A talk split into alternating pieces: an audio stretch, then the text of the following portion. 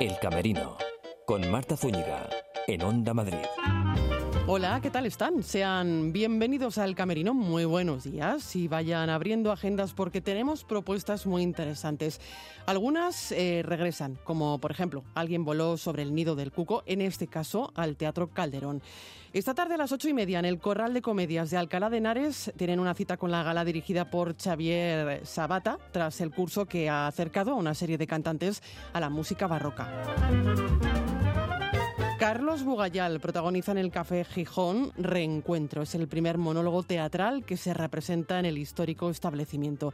Estaremos además en el Teatro Lara con Lo Tuyo y Lo Mío. En los teatros Luchana con el Certamen Nacional de Artes Escénicas, que en esta ocasión se centra en las mujeres creadoras. Esto es El Camerino.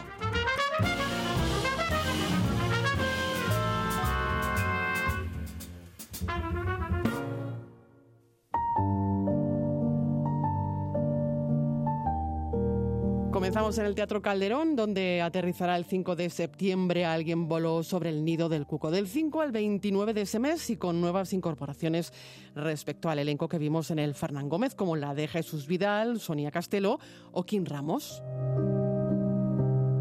Alejandro Tous dará vida a McMurphy en esta institución mental basada en la novela de Ken Kesey y adaptada por Jaroslav Bielski. Alejandro Tous, hola, buenos días. Hola, muy buenas. ¿Cómo estás? Bienvenido al Camerino de Onda Madrid. Pues muchísimas gracias. Estoy encantado de estar con vosotros y, más de poder hablar de, del Cuco, que es una maravilla que nosotros disfrutamos mucho haciendo y, que el público que, que la vio también la disfrutó. O sea que feliz. No me extraña y felices eh, los espectadores que disfrutaron y que seguro más de uno repite. Eh, un elenco de 15 actores y actrices, si no he contado mal, en esta producción de la Dalia Films. Tú eres eh, McMurphy, das vida a McMurphy en este papel protagonista que ciertamente podríamos decir, Alejandro, que representa el inconformismo y de alguna manera la rebelión, ¿no? Sí, o sea, McMurphy es, es eh, la vida en estado puro, es la, la libertad, es el, el inconformista y, tiene un serio problema con, con la autoridad y con y es el es una persona que se pone siempre en el lado de, del más débil y, y, lo defiende a muerte bueno pues a veces con unas estrategias más o menos aceptadas pero digamos que es como es un torrente de vida que que, arrastra todo lo que pilla. Es un poquito el que abre los ojos, ¿no?, de sus compañeros de la institución mental. Sí, porque hay algunos que llevan más de 20 años ahí metidos y están todos eh, como muy, digamos, como domesticados, ¿no? Entonces llega McMurphy, eh, que viene ahí como escapando de otra situación vital suya y se cree que ahí va a estar muy bien y, de repente llega y se encuentra toda esta gente que él, él, que ellos, yo creo que por primera vez eh, desde que están ahí se sienten se sienten bien y se sienten acompañados y por eso se unen tanto a McMurphy porque los trata como personas. él no los ve como, como enfermos y de hecho hay una frase que dice McMurphy que dice, ahí fuera los hay mucho más locos que estos, porque realmente sí que tienen problemas mentales, pero, pero él los trata como personas y, eso les, les da alas y, claro, ahí sí, pues puedes imaginarte, se lía. Se lía, desde luego que se lía. Eh, me has pronunciado una palabra que es la de alas. Eh, eh, todo transcurre, eh, ya se conoce la, historia, pero hay que ir al teatro a ver esta, esta obra. Todo transcurre en un manicomio, pero también se hace, digamos, una oda a la libertad, ¿no? Mm, aquí está un poquito la metáfora de la historia, ¿verdad, eh, Alejandro? Sí. la cuestión es que, historia de Alguien por sobre el nudo cuco, primero se hizo el libro, eh, luego se hizo la obra de teatro y luego se hizo la película, que se fue como, digamos, cada, cada cosa ha ido como, como adaptándose, ¿no? Pero digamos que la, la esencia de, del Cuco es el, toda la historia en, el libro la cuenta el indio, que es el que más tiempo lleva ahí, y al final le está hablando siempre de la máquina oscura, de la gran máquina que nos, que nos gobierna y que nos meten en esa máquina y hacen lo que, y nosotros hacemos lo que ellos quieren que haga y nos controlan los pensamientos y si alguien se sale del, del rebaño, eh, hacen lo que tengan que hacer para, para meterte en, vereda, ¿no? Y para ponerte como sobre los, los raíles. Entonces, habla sobre eso, sobre la libertad, sobre cómo nosotros mismos, eh, sin darnos cuenta, nos metemos en, cárceles y, y, no sabemos cómo salir de ellas eh, cuando realmente está todo siempre en, nuestra mano y tenemos que simplemente tener el coraje de, vivir nuestras vidas, de, opinar, de decir si no estamos de acuerdo con algo y de luchar por, por las cosas que creemos. ¿Es una metáfora, Alejandro, de la realidad tan corrosiva como la película? Es que es, es muy fuerte porque, claro, tiene muchísimos años esta yo creo que tendrá, es que no sé de qué año será, creo que es del 60, o sea, imagínate, tendrá eso como, como 50 años, pero es como si lo hubiesen escrito hace dos meses. ¿eh? Al final, la gran maquinaria, el, esta, esta sociedad que nos va arrastrando, que lo mueven como las, las grandes multinacionales o, o los políticos eh, con algunas preferencias que igual no son el pueblo y, y al final es como ves el cuco y nadie sale indiferente. Todo el mundo sale de ver el cuco diciendo quiero ser un mejor yo y no quiero que me dominen. Y, lo que les pasa a todo el mundo con McMurphy es que es un canalla, es, es, muy divertido, entonces tiene muy mala leche, pero como, como le ves que está defendiendo siempre al, al indefenso y, y ves que el tipo no se calla a pesar de que tiene consecuencias muy graves el no callarse, eh, como que te inspira, ¿no? Sales a la calle y dices,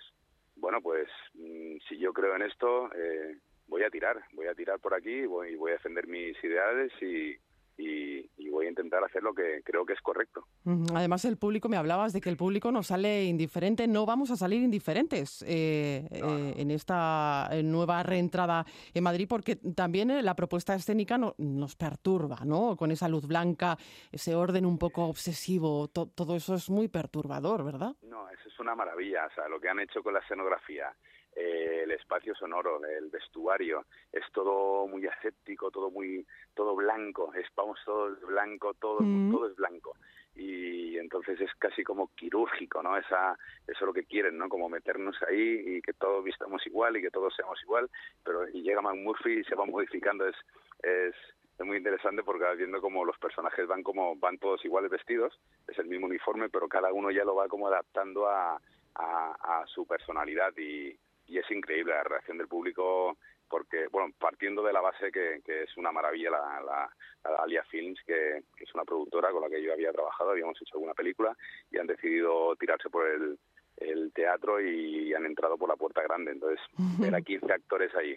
Desde arriba es muy divertido porque somos un montón y te lo pasas teta con, con, todos tus compañeros. Y encima son actorazos y, y superactrices y es una gozada. Pero desde fuera es una fiesta porque si todo el tiempo estamos todo el mundo en escena y, y, ya con eso ya es, es, todo un espectáculo. Pero entonces empiezas a, a, a entrar en una cosa así que, bueno, te parece normal o te empieza a divertir, pero entre risa y risa empieza a atraparte las tripas y, y la verdad es que es una historia muy dura, muy fuerte y, que la gente sale sale conmocionada de, decir lo que acabamos de ver no es normal y, y, ya nos pasó, nosotros mismos lo intuíamos, pero el año pasado en el Fernán Gómez de hecho, por eso repetimos este año, ¿no? Sí, sí, la verdad es que, que, no sé si está muy bien que lo diga yo, pero sí arrasamos. Aquí ya creo que tenemos el récord de los últimos 20 años de Fernán Gómez, el, público se volcó porque es todo un espectáculo, es un espectáculo en sí y es un espectáculo teatral.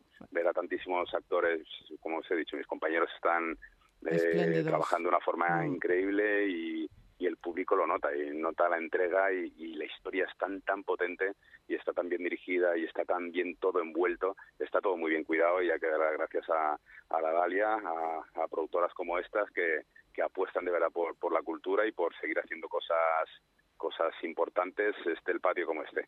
Entonces, al final lo agradecemos nosotros como profesionales y lo agradece el público porque salen con las sensaciones como si vas a un restaurante y te pegas una comilona de, de tres estrellas Michelin. Pues eso es lo que les pasa a la gente que viene a vernos. Esto es teatro, teatro tres estrellas Michelin también. Eh, entiendo que se imprime, se imprime el mismo sello cinematográfico, ¿no? De su paso por el, por el Fernán Gómez. Sí, sí, sí, seguimos teniendo, además hay un punto ahí, tenemos proyecciones también, es que se ha creado, yo creo que también el, lo que te decía, como la productora esa también viene del cine, pues han creado ahí como un híbrido, no deja de ser teatro, pero aprovechan todas las ventajas también del de, audiovisual, el espacio sonoro también está muy cuidado, o sea, no es... Mm, que, que, a mí me encanta también el, el, teatro pues eso, espacio vacío y, que me gusta muchísimo, pero esto es, esto es otra cosa, esto es, esto es teatro muy bien hecho, con un muy buen texto y con, y con todo muy, muy cuidado. Entonces, el espectador sale con la sensación de, de, de haber asistido a una cosa única y, y estamos seguros, ya pasaba el año pasado y lo decía la gente, decía, o sea, es que dentro de 15, 20 años me voy a acordar de que yo vi el cuco. Y es verdad, sales de la, con la sensación de yo vi el, yo he visto el cuco. Oye, Alejandro, una última pregunta, no te quiero molestar más. ¿Cómo se lleva tu personaje con la gran enfermera Ratcher y con el jefe Brondem? Hasta donde se pueda contar, lógicamente. Bueno, el jefe Brondem es el, es el indio, es el, el gran jefe, el que lleva ahí más tiempo. Y, y, lo que te he dicho, al final McMurphy es el que llega y les habla a todos como personas que es la primera vez que muchos años les hablan como personas normales y entonces ellos como que como que se abren y la relación de, del jefe con McMurphy es muy muy bonita muy bonita eh, y, y, desde arriba se sienten cosas muy especiales cuando tenemos escenas juntos y desde abajo la gente luego te lo dice que esas escenas le, le sobrecogen. Y luego con la enfermera Ratchet eso es una fiesta. Eso es un es un duelo de, de, de, vamos, de los épicos. Eh, de hecho, la enfermera Ratchet, ese personaje, está catalogado como uno de los tres grandes villanos de la historia del cine, de, los, de, de toda la historia. Creo que está Darth Vader, ella y no sé quién más, porque es un personaje que y encima eh, Sonia lo está haciendo de una forma... Eh, sabes que no le ves la maldad, pero desde fuera lo ves y no lo ves, ¿sabes? dices, pero ¿cómo puede ser tan tan mala y puede tener tan mala baba? Y entonces con McMurphy tienen ahí es toda una, una batalla y, y son dos horas y media de, de, medir sus fuerzas y realmente la, la gran batalla de, de la obra y el gran conflicto es el enfrentamiento entre McMurphy y, y Rachel, que como te digo lo interpreta Sonia Castelo y, y, y, vamos, está maravillosa y, y, desde fuera es muy, muy potente, muy potente porque son dos grandes eh, potencias enfrentándose a, a, vida o muerte, literalmente. Pues eh, los del Camerino vamos a repetir, así que el 5 de septiembre vamos a estar allí con eh, Alguien voló sobre el nido del cuco en el Teatro Calderón y queremos agradecerle a Alejandro Tous que nos haya atendido. Alejandro, muchísimas gracias un placer estar con vosotros y con todos vuestros oyentes y, nada, deciros que os esperamos a todos en el teatro, que, que lo vais a disfrutar mucho y nosotros estamos felices de que, de que lo compartáis con nosotros. Esta tarde a las ocho y media en el Corral de Comedias de Alcalá de Henares, gran gala de clausura del tercer taller de ópera barroca dirigido por Xavier Sabata. Ópera Estudio de la Fundación General de la Universidad de Alcalá está detrás de esta producción que va a mostrar el trabajo de los artistas que han participado en el taller. Saludamos a Xavier Sabata. Hola, buenos días. ¿Cómo estás? Muy bien, muchas gracias. Un placer. Pues un placer para nosotros y gracias por responder a, a la llamada de este programa para hablar de esta gala que tendrá lugar esta tarde eh, de sábado. Eh, entiendo que, bueno, ya todo preparado, ¿no? Tras ese curso intensivo que ha acercado a, pues, a una serie de cantantes seleccionados a la música barroca, ¿no? Sí, efectivamente, sí, hemos estado trabajando, ya llevamos desde hace 10 días que estamos trabajando con estos chicos que son maravillosos y la verdad es que muy contento porque Um, para mí es un placer poder, uh, de alguna forma, compartir lo que es la experiencia de lo que significa pasar de la voz, digamos, del aula a lo que sería ya un primer... Um, un, un, primer pasito, ¿no? Al... Sí, un primer pasito a lo que es la escena, ¿no? Y ver cómo esa, transis esa transición, que algunas veces es un poco uh, traumática, entre comillas, ¿no? Hacerla lo más fácil y poderla explicar a futuros cantantes profesionales. ¿Y dónde está ese trauma? Ese trauma que hay que deshacer. Bueno, ese trauma está en un trabajo excesivamente centrado en la voz y en uh -huh. el canto, ¿no? Digamos. Y evidentemente el canto se, es, es, es, un, es una disciplina bastante compleja y muchas veces se crea como una especie de burbuja en el conservatorio con el profesor, donde uno se centra mucho en su voz y en la percepción que tiene con, en su voz, pero nos olvidamos muy fácilmente de que al final tenemos que contar una historia, ¿no? Tenemos que hacer una escena y entonces lo que a mí me gusta pues es uh, pues es, es, romper un poco esa burbuja, ¿no? Y entender que hay recursos teatrales y que la propia teatralidad o la propia escena pueden ayudar incluso a cantar mejor de lo que uno, de lo que uno se piensa. Ajá, esto es muy interesante esto que dices porque parece que hay una no sé si es delgada la línea, pero hay una línea, está claro, entre lo que es la voz, ¿no? y lo que es el, el cuerpo también en, en muchas ocasiones entre el canto y la escena. Sí, es, evidentemente las cosas pasan por allí, ¿no? Y a mí lo que me gusta es muchas veces porque uno, por, pues, pues, pues porque hay una hipertecnificación del canto, ¿no? Y es completamente necesaria porque es un trabajo muy de cosas muy pequeñas y eh, trabajar el canto no es fácil en abstracto y por eso yo lo que lo que quiero como lo que, quiero es convencerles de que si se trabaja a partir del texto y a partir de la escena cuando hay un trabajo técnico previo no y cuando todo pasa por el cuerpo precisamente uno acaba convirtiéndose en algo. Y todo esto es el canto no hoy me decían porque estamos haciendo un, un pequeño último ensayo y, y entonces claro, es como, bueno, pero ¿este apoyo viene de la música o viene del cuerpo o de dónde viene? ¿no? Un impulso, digo. Es que uno, uno acaba convirtiéndose en algo, ¿no? En inglés se utiliza, a mí me gusta utilizar el, el término enfleshing, como encarnar, ¿no? Eh, que todo se convierta en uno y esto es el y esto es lo que acaba siendo la obra de arte para mí. Ajá, y vamos a ver arte en esta gala. Eh, vamos a hablar de, de composiciones, eh, vamos a ver, eh, a escuchar y a ver porque ya que hablamos de cuerpo, ya que hablamos de encarnar, pues vamos a ver mm, composiciones barrocas.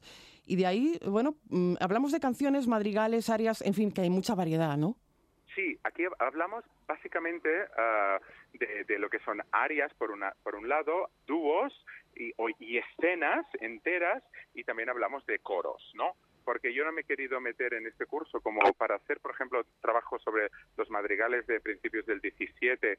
Se necesita conocer muy bien las voces y, hay, el tiempo tampoco nos sobra, ¿no? Digamos, y a veces a mí, a mí lo que me gusta es escuchar a los chicos, ver de dónde vienen y un poco poderles transmitir un poco mi experiencia, ¿no? Y entonces, si conociera ahora, después de tantos días, estos 10 días, yo ya me veo capacitado de proponerles madrigales que requieren un tipo de orfebrería vocal que, que, se gana con el tiempo, ¿no? Sobre todo en este repertorio, porque los conservatorios están llenos de, de, de, de, repertorios que son belcantistas y es la gente viene de cantar otros repertorios que no son el barroco, que necesitan ciertas uh, ciertos conocimientos uh, estéticos que, claro, si no, si no están previamente, uno puede abrir la, la puerta a estos, ¿no? Pero eh, por eso yo no me, no me meto en, en, hacer madrigales ahora mismo, pero sí en trabajar áreas tanto pues de música inglesa de Parcel,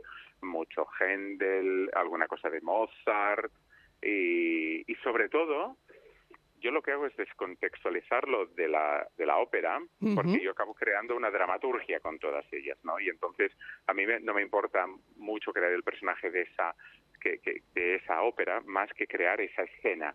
A mí me interesa crear lo que está pasando en esta escena. Pero bueno, no tanto contextualizarla desde la ópera donde, de donde sale, sino en el conjunto que creamos a partir de todas las de todas las áreas. No sé si me explico, ¿no? Es sí, es la idea de crear un espectáculo. Sí. Ajá. Y, y lo que hacemos es trabajar la escena, ¿no? El drama, el conflicto donde está, ¿no? Y yo les propongo y, y, y, mm, trabajamos a partir de ellos y trabajamos con ellos. Entonces no hay escenografía más que un espacio vacío y ellos son su propia escenografía, son sus propios antagonistas. Una mm. área funciona como antagonista de la siguiente, ¿no? Y aunque una venga de una ópera de gente, la siguiente venga de otra ópera de gente, ¿no?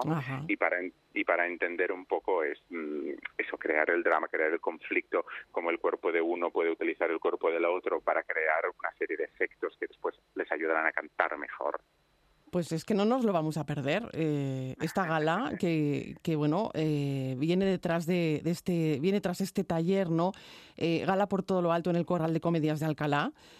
tú diriges el espectáculo y como contratenor has actuado en los mejores escenarios del mundo. Este es muy, muy especial, ¿eh?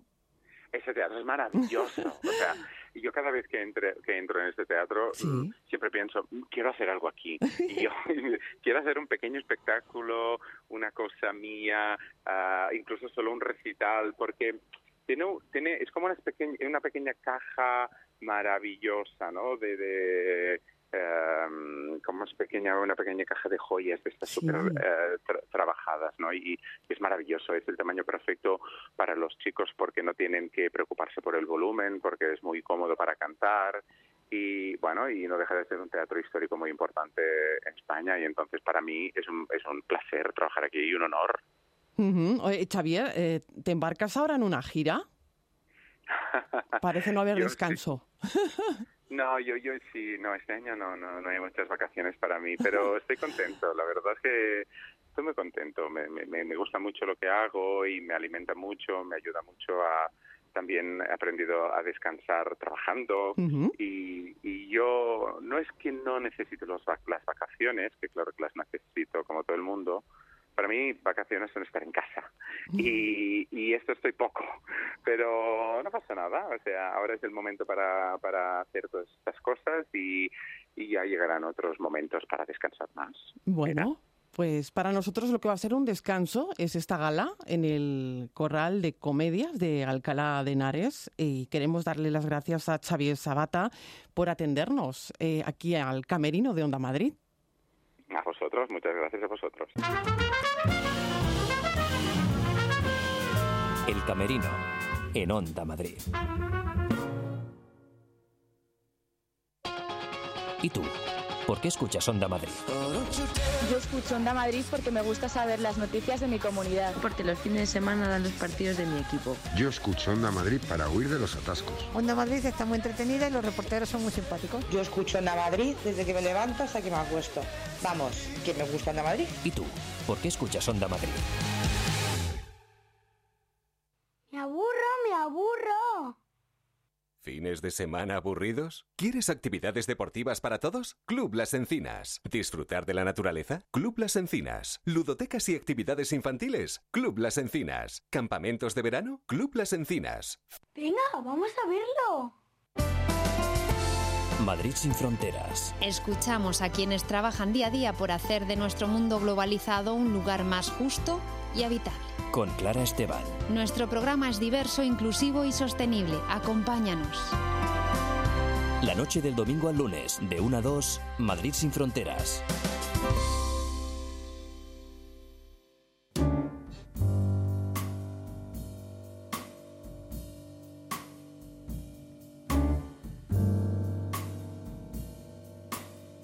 En el Café Gijón sentada aquí junto a, la ventana con Carlos Bugayal, con el actor Carlos Bugayal, que bueno, está todo el mes de julio, todos los viernes de este mes de julio a las ocho y media de la tarde con Reencuentro de María Inés González y Miguel Ángel Cárcano, que también se ocupa Cárcano de la dirección de este monólogo al que Carlos te enfrentas y lo disfrutas, ¿no? Las dos cosas. Pues sí, ya lo creo que lo disfruto, es, es una maravilla, es, es, es, un, es, un regalo para un actor el, el, monólogo que hago, eh, en el cual además eh, pues hago dos, dos personajes, ya que cuenta la historia de, de, dos conocidos o dos amigos que se reencuentran después de más de 20 años y, y es un auténtico, un auténtico bombón para un actor poder, poder hacer este, este trabajo, ¿no? Eh, esta representación en la cual pues eh, pues te, no sé cómo decirlo eh, te, te, transportas no eh, es que además estás en un lugar que te transporta porque para el que no haya venido todavía a ver esta historia te has convertido en el primer actor que hace teatro en el Café Gijón. Eso impone. Eso impone es increíble es un auténtico regalo. Vamos, me lo hubieran dicho hace unos meses, no, no me lo hubiera creído. Eh, he sido un auténtico afortunado, he tenido la suerte de ser el primer actor que hace teatro en el Café Gijón, un actor que además eh, hoy, en, hoy mismo, hoy, en día es eh, totalmente desconocido.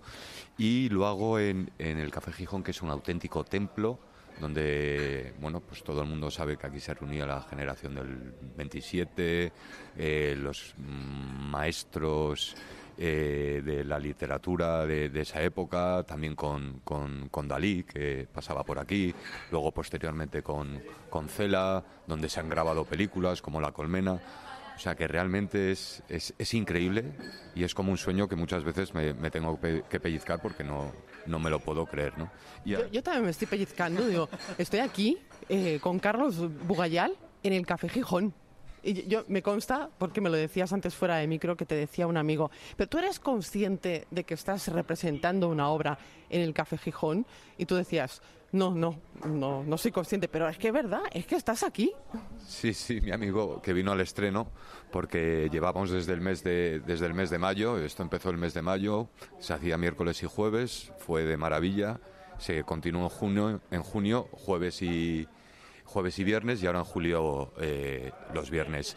Y como bien dices, eh, Marta, eh, mi amigo me dice, pero es que no tienes ni idea de dónde estás actuando. Y digo, bueno, sí, que no, que no, que no lo sabes. Que, no lo sabes, hombre. que no tienes ni idea, que estás en el Café Gijón. Digo, ya, ya. Pero tú sabes quién estaba aquí, quién venía aquí. Digo, sí, sí.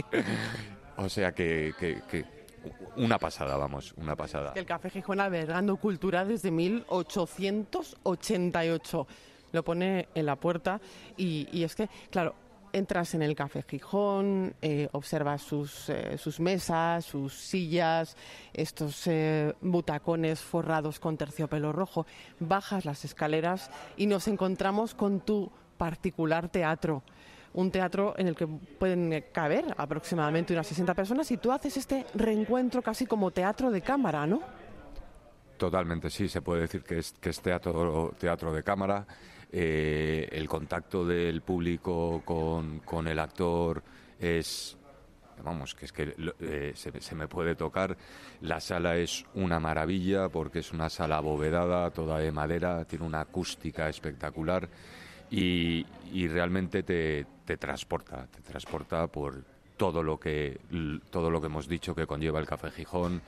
Eh, y hay un hay una, una mística entre, entre los que me vienen a ver y, y, yo como actor al representar estos dos personajes en los que hacemos un viaje juntos y, y es una maravilla y sobre todo pues con la satisfacción de que, de que todo el mundo sale, sale encantado y, y, a todo el mundo le, le, le, está gustando, ¿no? Y además, pues bueno, hay gente que incluso muchos se, se, sorprenden porque no se esperaban esta especie de este este monólogo no unos se creen que a lo mejor es en plan monólogo club de la comedia o eh, a lo mejor no pero bueno eh, se quedan bastante sorprendidos con bueno pues con el proceso del cambio de un personaje a otro y es es, es un monólogo que es muy vivo dura unos 45 minutos y luego el, final, que naturalmente no lo voy a contar. No, no se pueden hacer, no se puede hacer spoiler, que esa palabra está muy de moda ahora. Exacto, sí, eh, la palabra spoiler está muy de moda, que yo tengo mis, eh, mis pensamientos hacia, esos tipos de vocablos ingleses que, introducimos en nuestro idioma. Pero sí podemos contar, eh, Carlos, que hablamos de Juan y de Alberto. Esos son los dos personajes a los que das vida. Correcto. Son dos, eh, a esos dos personajes doy vida. Eh, son dos, mm, dos conocidos de hace muchísimos años o de hace, eh, de hace unos 20 años que se vuelven a encontrar y cada uno cuenta, bueno, desde su punto de vista, cómo ha sido ese encuentro y cómo fueron las diferentes vivencias que tuvieron, que tuvieron juntos.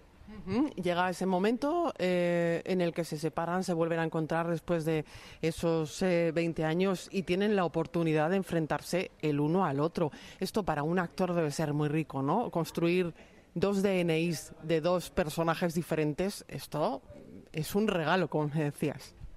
Esto para, para un actor es un, es un auténtico regalo. Eh, son dos procesos creativos en uno. Sí, sí, Ah, sí, la verdad es que es así.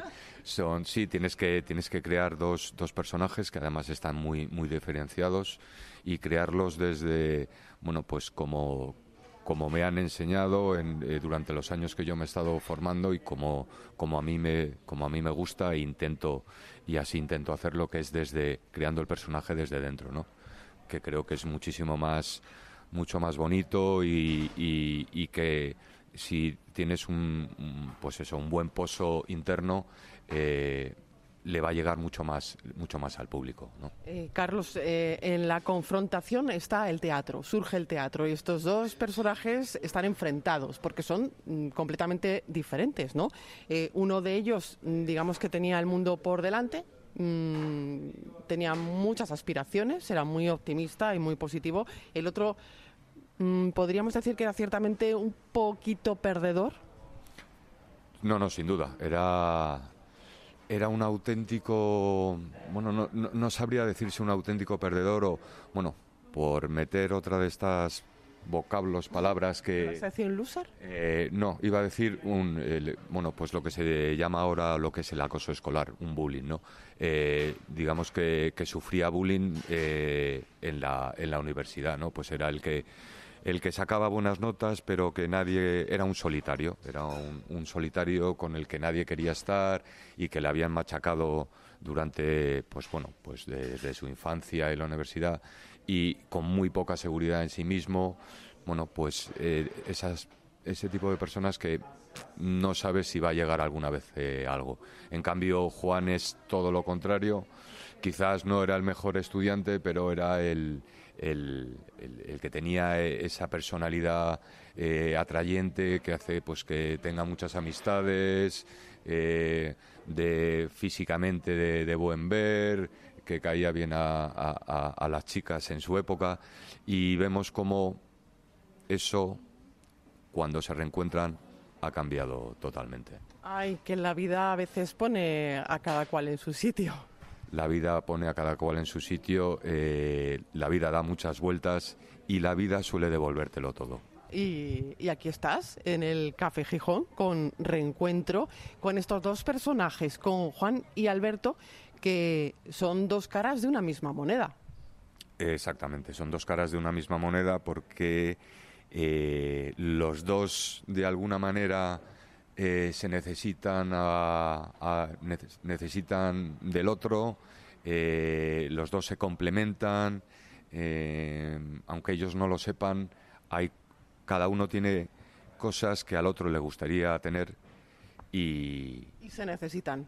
Y se necesitan. Y hasta ahí podemos leer que estaba yo pensando que la vida en el Café Gijón se fue intensificando a lo largo de los años, la vida cultural, siempre ha tenido mucha vida cultural, se fue intensificando y a este café, como me decías y como nos recordabas, venían escritores eh, a buscar calor e inspiración. Eh, ¿Tú también has buscado calor e inspiración para crear este trabajo, estos dos personajes? Bueno, eh, aquí en el Gijón. Yo el, lo primero ya entrar por la puerta ya te ya, ya, notas el aura que hay eh, que hay en el café no porque bueno pues por todo lo que conlleva y por todo lo que hemos comentado anteriormente. Y luego cuando bajas a, la sala donde donde interpreto este monólogo y hago estos dos personajes pues es que es un viaje es, es que te, te transportas. Y si me, me he inspirado con, eh, con los personajes naturalmente que cuando ves el espacio donde lo vas a hacer y, además con, con, esta solemnidad que tiene el, espacio, pues de alguna manera eh, llevas a tus personajes donde, donde, lo vas a, donde lo vas a representar, aunque estés contando historias y anécdotas de, de, ambos, ¿no? En, en, otras circunstancias. Pero sin duda yo creo que eh, en el trabajo que he hecho para llevar a cabo el monólogo y que estoy representando ahora, sin duda yo percibo, puede resultar muy místico, muy, pero que, que hay, una, hay una especie de, de aura que se ha envuelto en él y que ha ayudado con la máxima humildad del mundo, porque como bien te digo, a nivel actoral no soy, eh, no soy nadie, no soy eh, nada conocido, eh, sin duda me ha ayudado y me ha dado alas. Bueno, pues si quieren a las teatrales en este Café Gijón, sepan que Carlos eh, Bugayal es el primer actor que representa y representa un monólogo en este Café Gijón. Y queremos darle las gracias a Carlos eh, por eh, acogernos aquí en, en esta mesa con grandes vistas. Gracias, Carlos. Eh, muchísimas gracias a ti, Marta, y eh, a todos los que nos estén oyendo. Muchísimas gracias por darme esta oportunidad. Como te he comentado antes, siempre te llevaré en la memoria porque que, eh, espero que esta sea la primera entrevista de muchas, ya que puedo, puedo decir que a partir del 31 dejo mi trabajo en el banco para dedicarme plenamente a, lo que es mi pasión y lo que es mi sueño y que estoy en una nube. Es, es un regalo. Toda historia de amor tiene una gran canción. Lo tuyo y lo mío. En el Teatro Lara, en la sala Lola Membrives, Marina Pastor, Didac Flores y Sergio Campoy, con quien vamos a hablar, dialogan con canciones. 75 temas en 75 minutos para hablar del amor y de todas sus variantes. Sergio, hola, ¿qué tal? Hola, ¿qué tal? ¿Cómo estáis? Pues muy bien. ¿Y tú cómo andas con lo tuyo y lo mío? Pues mira, ya andamos, ya hemos hecho función la primera, sonamos la semana Sí. pasada y súper contentos porque fue muy bien, el público salió encantado, o sea que no nos podemos quejar. Una comedia musical, lo tuyo y lo mío, que protagonizas junto a Marina Pastor y Didac, Didac Flores. Eh, lo tuyo Exacto. y lo mío es una comedia musical, como digo, una historia de amor un poquito formato popurrí, ¿no? Sí, es un poco eh, medley, una detrás de otra, una detrás de otra, contando la historia de, de una pareja que se, desde que están solos hasta que se conocen. Esto podría ser como una ópera hipermoderna. Pues sí, mira, más o menos. Entre sería como un poco, porque es bastante casual, o sea, que sería como una especie de opereta, zarzuela, podemos decir, pero la moderna. Ujú, Son 75 temas musicales en 75 minutos que emocionan, que hacen reír al espectador, porque, bueno, eh, habla de una pareja que, que se comunica a través de las canciones. Exacto, yo creo, sobre todo, más que, o sea, sí, la historia la explica una pareja, pero explica algo tan universal como es el amor. Entonces, está explicado a partir de una pareja, pero no deja de ser el amor y explicado en todas sus fases, ¿no? Desde mm, que se conocen, pasan por diferentes estados y van pasando por diferentes sitios hasta que la gente venga y vea qué, qué le sucede. Eh, bueno, aquí el, el único diálogo es el diálogo musical, el diálogo gestual, con una selección de grandes éxitos eh, desde la década de los, de los 60 hasta nuestros días. Entiendo que la, la selección no ha tenido que ser nada fácil porque hay tantas canciones que explican Muchísimas. el amor en todas sus facetas. Muchísimas. Es más, por ejemplo, otro día estábamos hablando con el director musical y nos decía que cuando empezaron a seleccionar hay un momento de toda pareja que llega que es un poco como el rutinario y de las que más le costaban de coger era de como de rutina, ¿no? Del día a día. Era de las que más la fase que más costaba encontrar canciones porque todas son siempre que explican como o, o el desencuentro o el desamor o el amor apasionado, pero ninguna habla de como de la cotidianidad, ¿no? Del día a día. Ujú, ¿qué Y ten- eh, costó, sí. costó mucho, costó mucho elegirlas, porque claro, imagínate, ¿Qué tendrá el amor que tantas canciones inspira, no? Pues yo creo que es algo tan, tan con lo que todo el mundo puede empatizar, porque qui- quién no se ha enamorado alguna vez, quién no ha sufrido por amor, quién no mm, ha sido abandonado, quién, o sea, todo el mundo ha pasado un poco por esas fases y hace que la gente desde el minuto cero empatice con nosotros cuando estamos contando esta historia. Eh, Sergio, ¿de, de qué artistas estamos hablando? Porque hay canciones de, de grandes artistas, mira, hay muchos. hay desde Rocío Jurado, Rocío Durcal, Rafael, Rafaela, eh, pasamos por Ella Baila Sola. Shakira, mm, Chenoa, eh, Mecano, Joaquín Sabina, hay de todo. Hay solo hay un tres o cuatro que son en inglés, pero el resto es todo es todo música de aquí. Y son varios estilos musicales, por lo que veo, para todos los gustos. Sí, hay para todo. Sí que es bastante. O sea, lo que más se acerca es un poco más. Hay mucha canción pop rock, pero no desde un sitio muy pop rock. Como está cogida más desde para poder explicar la historia, em, están hay un tipo.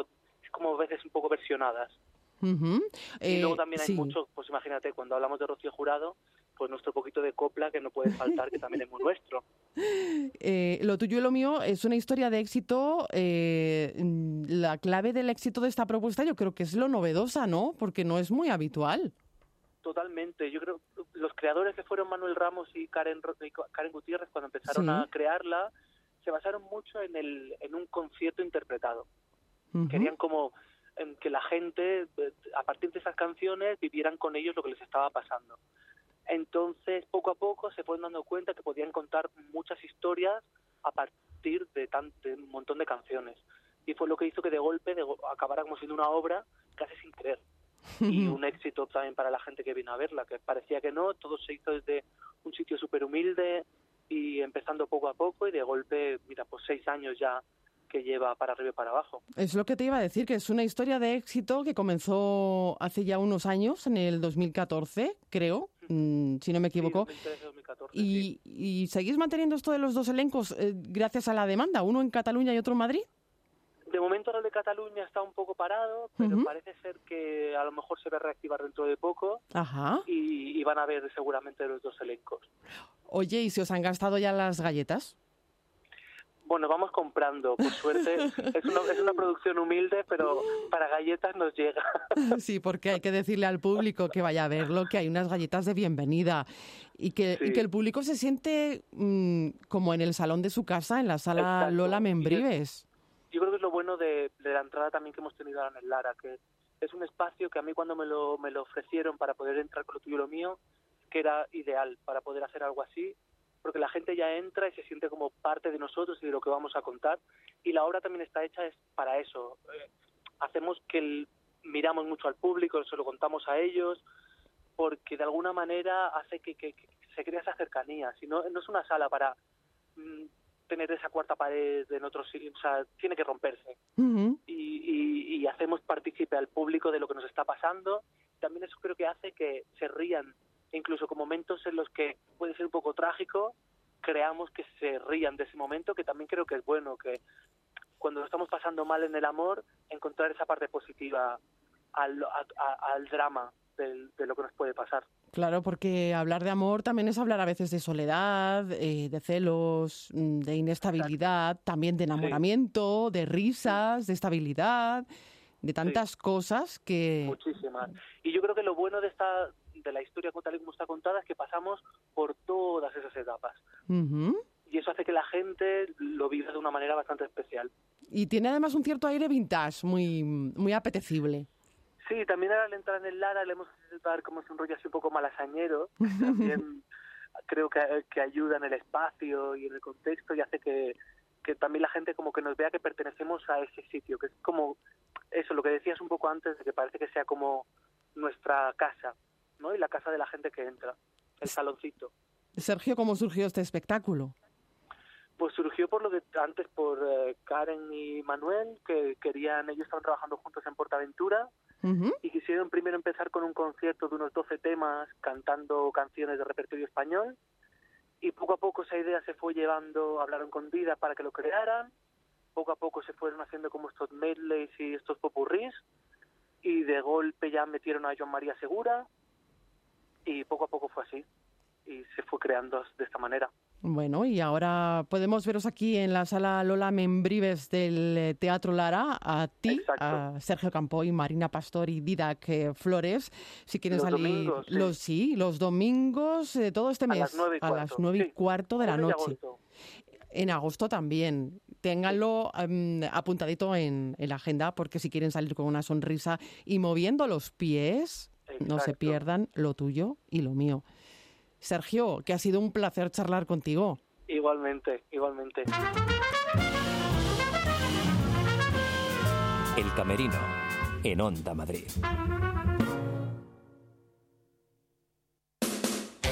Los sábados y domingos, a partir de las 10 de la noche, Onda Pop. Onda Madrid con todos los éxitos del pop español, novedades discográficas y un repaso a la historia del pop en castellano con Jesús María López. Onda Pop en Onda Madrid. 101.3 y 106 FM. ¿Quieres actividades deportivas para todos? Club Las Encinas. ¿Quieres disfrutar de la naturaleza? Club Las Encinas. ¿Quieres ludotecas y actividades infantiles? Club Las Encinas. ¿Quieres campamentos de verano? Club Las Encinas. ¿Te has preguntado qué quieres tú para tu familia? Imposible encontrar un club que te ofrezca más por menos. Clublasencinas.es. ¿A dónde te lleva esta canción? O mejor dicho, ¿a quién?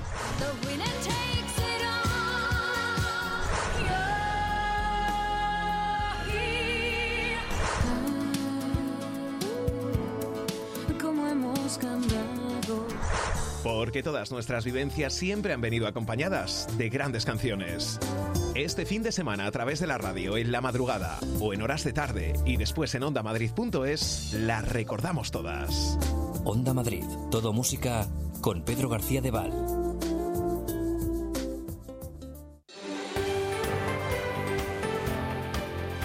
Onda Madrid, 101.3 y 106 FM.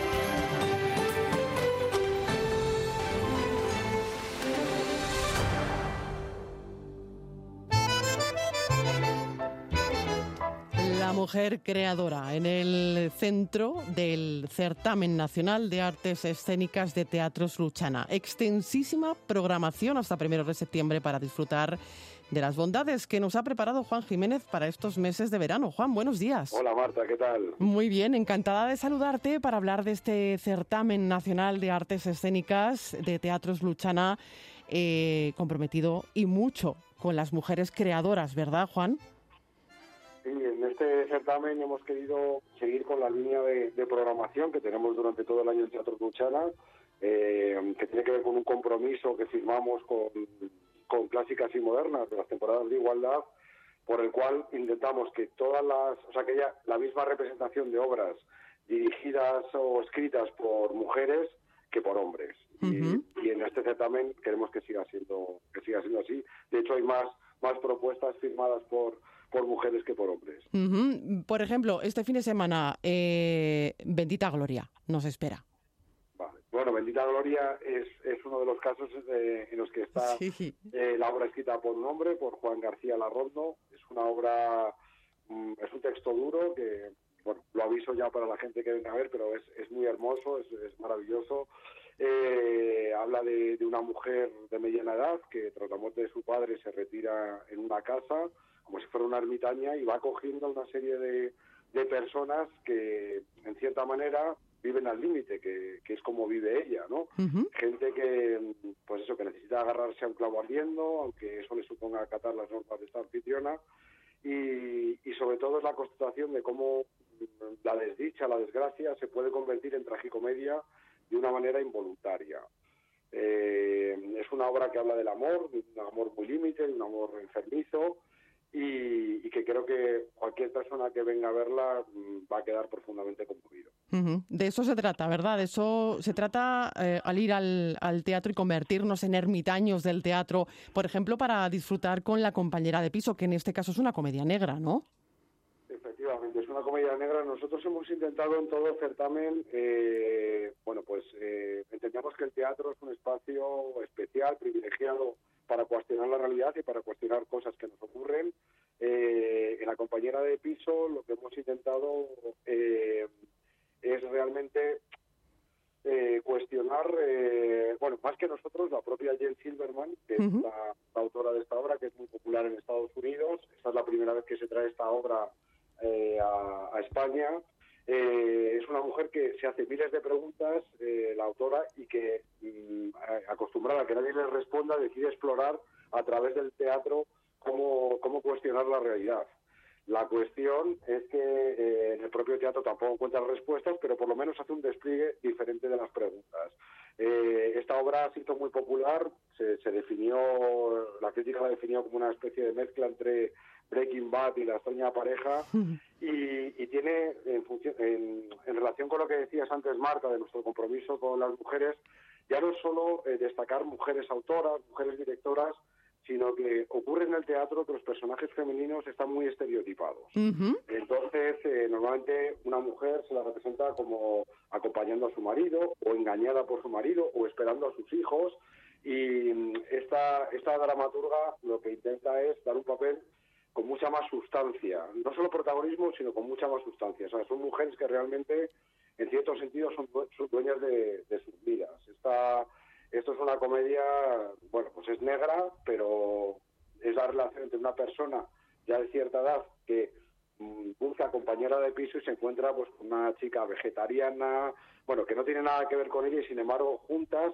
forjan una vida en común que se aleja un poco del destino que se podía esperar para esta persona que busca compañera de piso. Entonces es, es, tiene sustancia y además hay una apertura de posibilidades en, en, lo que se refiere a lo que puede llegar a ser su vida. Uh -huh. También nos habéis preparado una lectura dramatizada, ¿no? De un texto titulado Cuidados intensivos.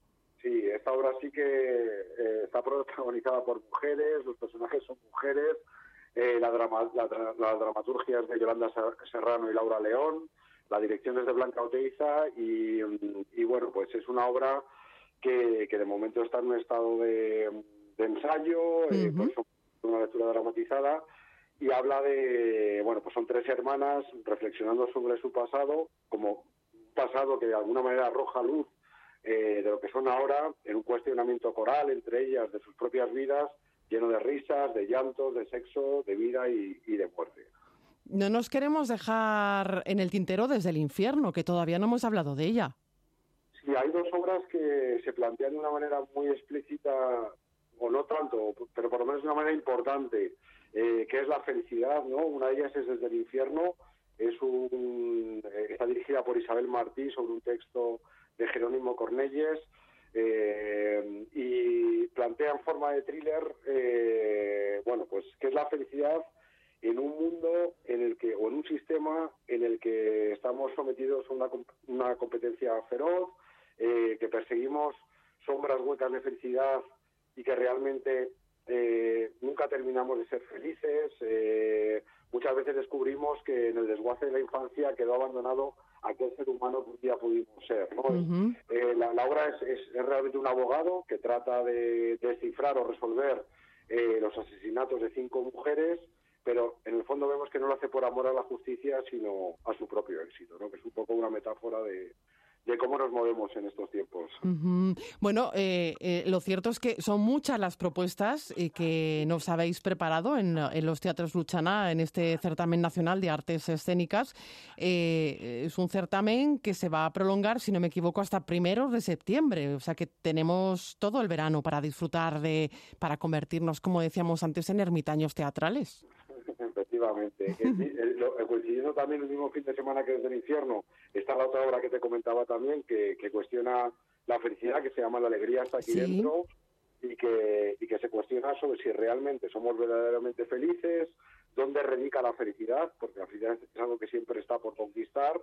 Eh, es un texto también dirigido eh, por una mujer, es Guadalupe Saez, y, y bueno, mmm, habla mucho de cómo nos hemos olvidado de mirarnos a los ojos, eh, cómo no somos capaces de preguntar al otro con verdadero interés si está bien o no está bien, siempre preguntamos con un interés o de una manera eh, dándole muy poca importancia eh, y paradójicamente en un mundo en el que tenemos unas posibilidades de conexión enormes. Eso Sin te iba embargo, a decir.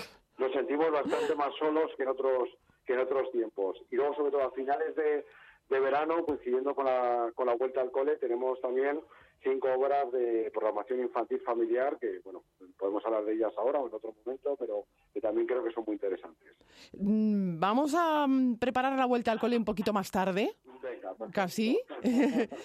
y vamos a, a centrarnos en, en, este certamen dedicado o dedicado o haciendo o que hace hincapié más en, en, la mujer, porque Luchana nunca defrauda y nos ha preparado este menú del que nos ha hablado Juan Jiménez. Que el verano es para vosotros puro teatro, Juan, y que también, como me, dices, os acordáis de los más jóvenes de, de la casa. Por eso te emplazo a, a otro día para que eh, nos sigas contando todo lo que nos, eh, lo que nos habéis preparado para estos eh, pequeños. Juan Jiménez, muchísimas gracias. Muchas gracias, Marta. Pues nos vamos. Los del Camerino nos despedimos hasta la semana que viene. En la realización ha estado José Luis Machucal. Les habló Marta Zúñiga. Disfruten del fin de semana. Adiós.